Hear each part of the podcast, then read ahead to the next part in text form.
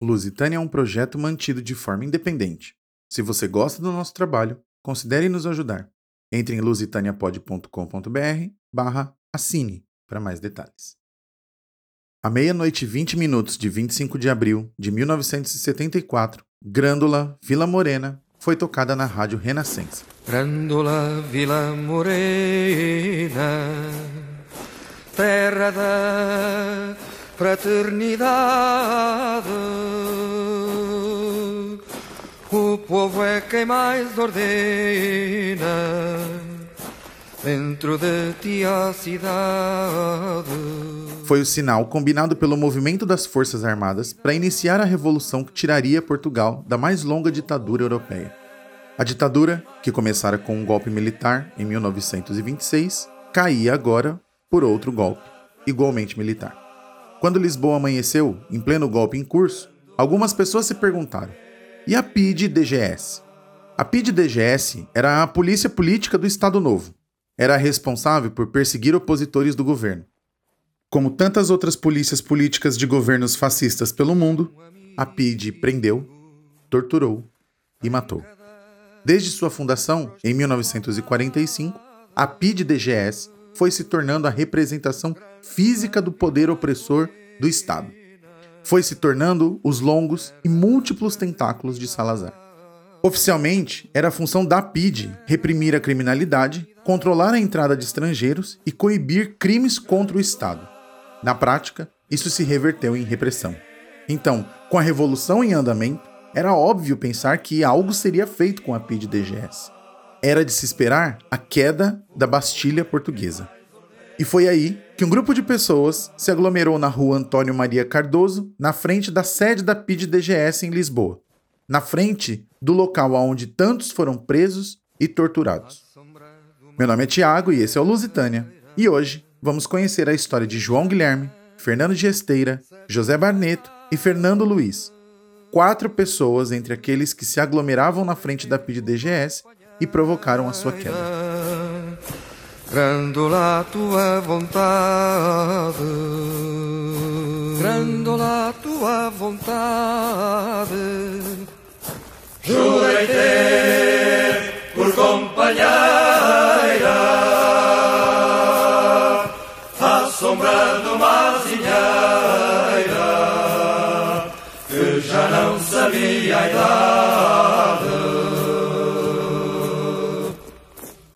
E antes de partirmos em definitivo ao episódio, quero agradecer ao jornalista e autor do livro Esquecidos em Abril, Fábio Monteiro. Sem o livro, esse episódio teria sido impossível. E sem o Fábio, eu não teria conseguido acesso ao livro. Obrigado, Fábio, por não deixar que Portugal se esqueça. Capítulo 1 João Senhora professora, também queria fazer o exame de admissão ao liceu. João Guilherme do Rego Arruda era um menino pobre, nascido em 1954 nos Açores. De acordo com os relatos dos familiares ainda vivos, João era um menino inteligente. Tinha olhos ansiosos, disse a professora, a quem João comunicou ao final do ensino básico o desejo de seguir estudando. Também queria fazer o exame de admissão ao liceu. Liceu é como em Portugal, mas também aqui no Brasil, se chamavam as escolas ao que hoje equivaleria ao ensino médio ou ao secundário em Portugal. A professora sabia que o caminho do estudo era, naquela época, reservado aos bem-nascidos. Não era o caso de João, mas sabia que para estes havia sempre a possibilidade de se juntar a uma ordem religiosa. Era a forma como João e tantos outros antes dele poderiam burlar o destino da pobreza e seguir estudando. Foi o que a dona Fátima Helena, a professora, recomendou ao menino. Vai ter com a tua catequista e diz-lhe que queres ser padre, disse a professora. João obedeceu. Foi a entrada no seminário que levou João ao continente anos depois. Já em Braga, estudante de filosofia na Universidade Católica, João passou a viver uma espécie de vida dupla. Nas cartas para a família, João escrevia sobre amenidades do dia a dia. Escrevia sobre sua rotina de estudo, sobre as tarefas diárias e sobre futebol. Não escreveu, no entanto, sobre o ativismo político que realizava na universidade na forma de distribuição de cartazes, com propagandas políticas e participação em boicotes às aulas. Deste aspecto da vida de João, só sabemos por relatos de amigos dos tempos da faculdade. Apesar da vida acadêmica agitada e das boas notas, João acabou por desistir da vida religiosa, o que resultou na perda da bolsa de estudo que o mantinha no curso de filosofia. Sem a bolsa, João desistiu da faculdade de filosofia em Braga. Passou uma temporada na França trabalhando até que retornou para Portugal, dessa vez em Lisboa. Por lá, entrou para a Faculdade de Letras da Universidade de Lisboa, arrumou um bom emprego e seguiu com sua ativa vida política.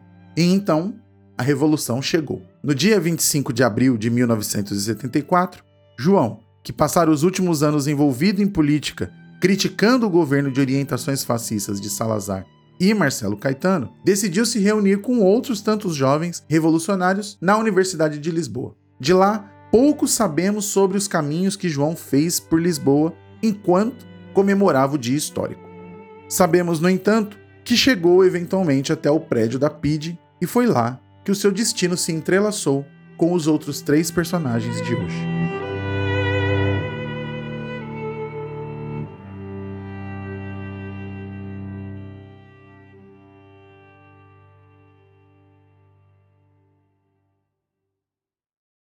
Capítulo 2 Fernando É impossível turistar em Lisboa e não passar pela Avenida da Liberdade.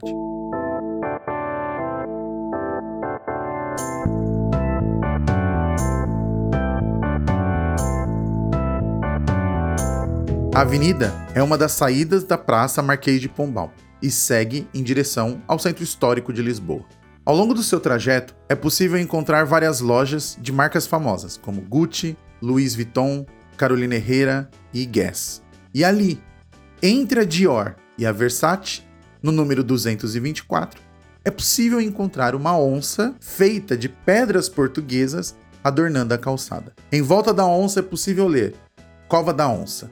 Na frente, apenas uma singela porta de madeira desinteressante, bem ao lado de um café absolutamente normal, exatamente igual a milhares de outros cafés existentes em Lisboa. Eu passei por ali uma porção de vezes ao longo do período em que morei em Lisboa. Lembro inclusive de ter tomado um café por ali. Meu olhar desatento me impediu, no entanto, de notar aquela onça desenhada no chão. Em 1974, a Cova da Onça era um local muito frequentado em Lisboa. A onça no chão indicava a entrada de um restaurante movimentado, que, junto com a comida, oferecia um ambiente alegre de dança, mas só até as 22 horas. Depois das 22, a Cova da Onça mudava seu ramo de atividade. Virava uma casa de alterne, ou, no português brasileiro, uma casa de prostituição. Era ali, na Cova da Onça, que Fernando Carvalho Gesteira trabalhava como garçom.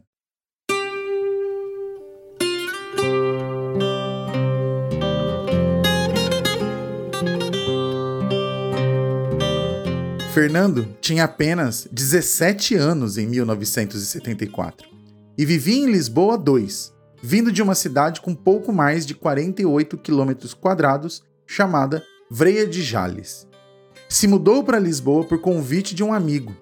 Não havia outra família em Lisboa a não ser sua irmã, Ana, que trabalhava como empregada doméstica. É difícil reconstituir o que se passou com Fernando no dia 25 de abril.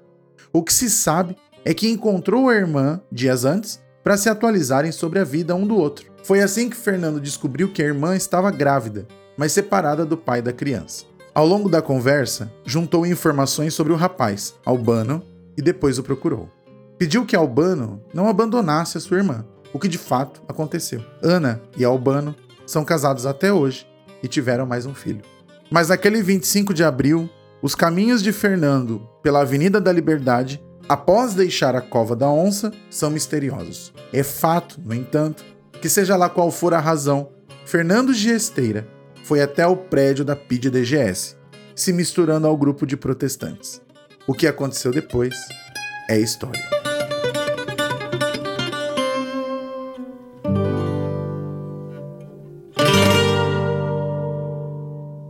Capítulo 3 José. Quase nada sabemos hoje sobre José James Hartley Barneto.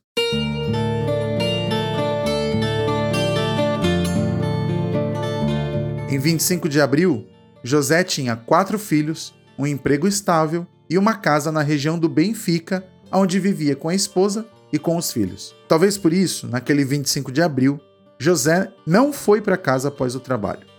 Ao saber da revolução em curso em Lisboa, naquele dia, optou por ir ver a história com seus próprios olhos. Foi capturado em uma foto de jornal no meio de uma multidão que comemorava a queda de Marcelo Caetano e do Estado Novo. Depois, José deve ter ido até a sede da PID-DGS. E por que não haveria de ir? Caído o presidente, faltava agora cair o órgão de Estado responsável por executar a repressão na prática. Fernando Barneto, o irmão do José, de fato chegou a dizer: Eu sabia que se houvesse alguma coisa, o Zé era dos que iriam meter logo à frente. Pois foi o que o Zé fez.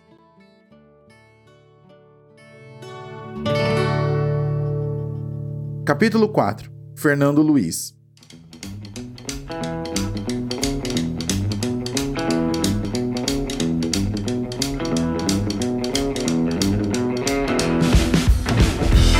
A Casa Pia de Lisboa é uma instituição que se destina à educação de órfãos. Fernando Luiz Barreiros dos Reis não era órfão, mas foi acolhido pela Casa Pia a pedido de seu pai, numa tentativa de, de alguma forma, controlar a rebeldia adolescente que Fernando exibia.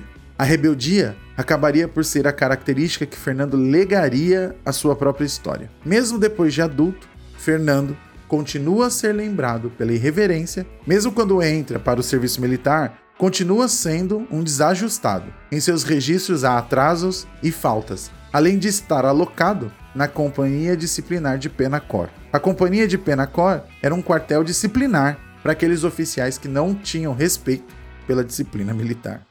Penacor é um pequeno vilarejo tão distante da capital portuguesa que é mais perto ir de lá para Salamanca, na Espanha. Assim como no caso de José Barneto, a maneira como Fernando Reis chegou até a sede da PID é desconhecida. O pai de Fernando disse ao público na época que Fernando havia saído para comprar jornal e que foi pego pelo turbilhão revolucionário do 25 de abril. Por outro lado, outros relatos sugerem que Fernando estaria fardado, apesar de estar de licença em Lisboa e não em Penacor. Há ato de maior desobediência civil que uma revolução, seja como for, com farda ou sem, pelo jornal ou pela vontade de se misturar aos revolucionários, o que sabemos de fato é que Fernando eventualmente chegou até as portas da PID.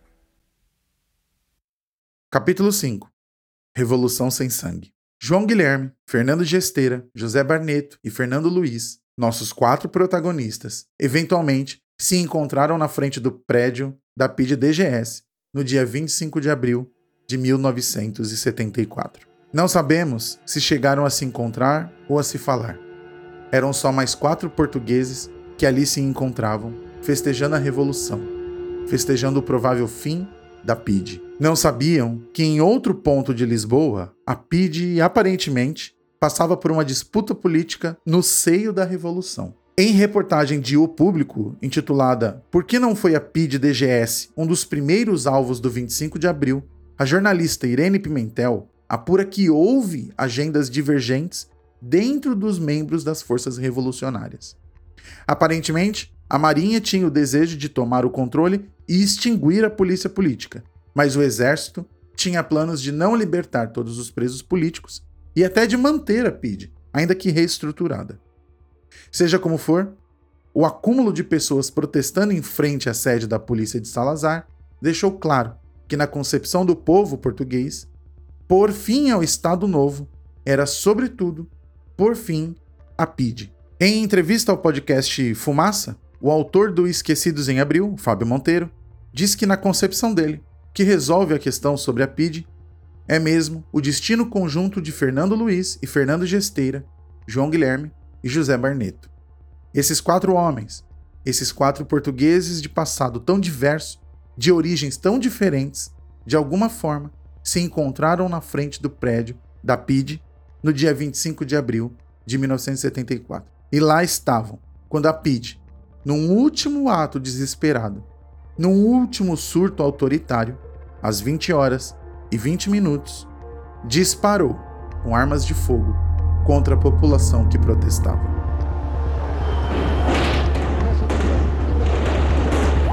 física, vou agora matar para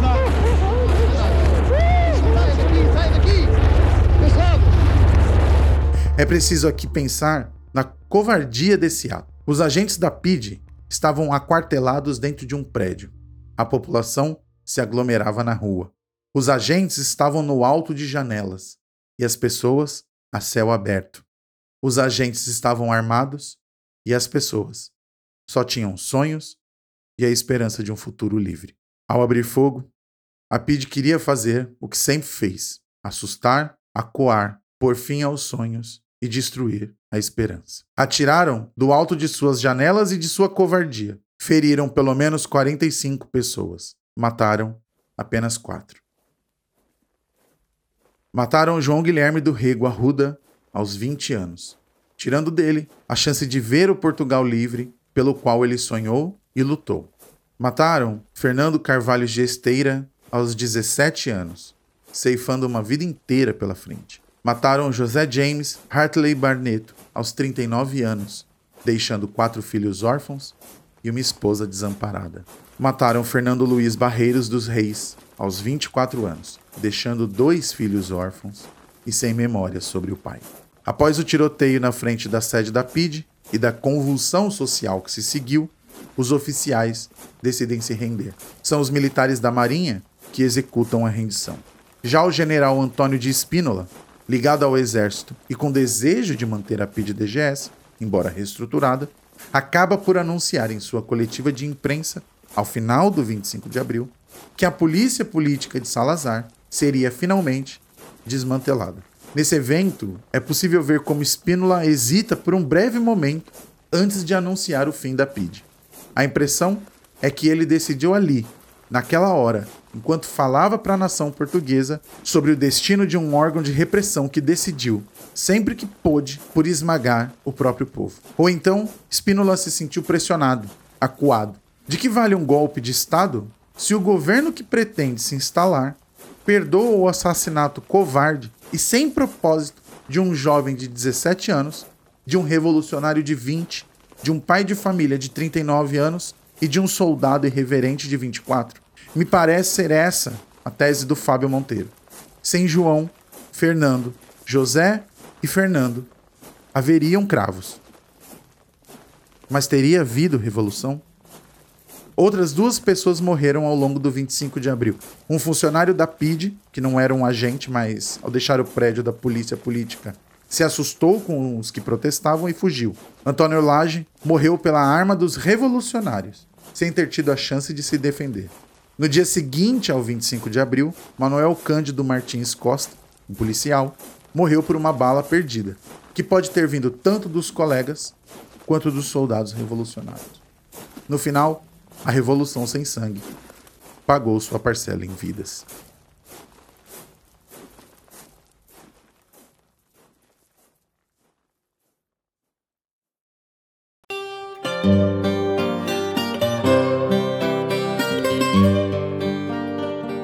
Ouvintes do Lusitânia? Tudo bem com vocês? Eu sei, eu sei. Lusitânia demorou muito para retornar esse ano. A gente já está em abril, afinal, e o nosso último episódio antes disso foi em setembro do ano passado. Mas, como vocês sabem, o Lusitânia é um projeto feito sem financiamento em meu raríssimo tempo livre. Além disso, eu queria começar 2021 com um episódio memorável. Será que eu consegui? Escreve pra gente dando sua opinião. Nosso e-mail é o contato lusitaniapod.com.br. Você também pode encontrar um formulário de mensagem em nosso site. O endereço é lusitaniapod.com.br. Queria agradecer mais uma vez ao Fábio Monteiro, autor do livro Esquecidos em Abril. Sem o livro do Fábio, esse episódio teria sido impossível ou muito diferente. Se você está em Portugal, recomendo que compre o Esquecidos em Abril, editado pela Livros Horizonte.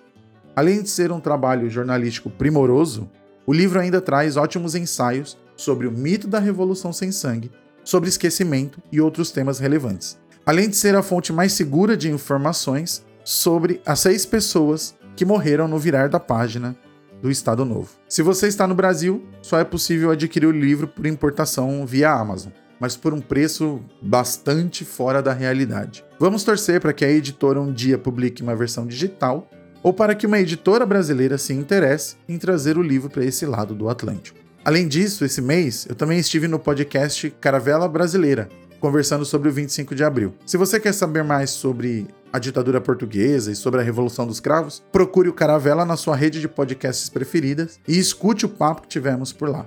O Caravela, vocês sabem, é o nosso podcast irmão e eu recomendo muito e sempre o conteúdo das meninas, então vai lá, escuta o episódio comigo e aproveita que já está lá e escuta os outros episódios.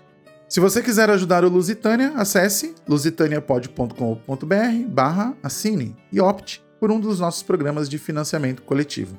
Só poderemos tornar o Lusitânia mais frequente e melhor com a ajuda financeira de vocês. Se você não pode nos ajudar financeiramente, especialmente nesse momento de pandemia, nos ajude espalhando a palavra e indicando Lusitânia para alguém. Se você é uma marca e deseja anunciar com a gente, escreva para contato lusitaniapod.com.br. Atualmente temos um público modesto, mas bastante fiel. Esse programa usou alguns áudios do documentário Os Últimos Dias da PID, disponível no YouTube e no RTP Play. Todas as músicas usadas na nossa edição são disponíveis em licenças abertas, com exceção de Grândola Vila Morena. Lusitânia é feito por mim, Tiago Henrique Santos, e produzido e revisado pela minha esposa, Vanessa Tavares Santos. Beijinhos grandes, pessoal, e até o próximo episódio.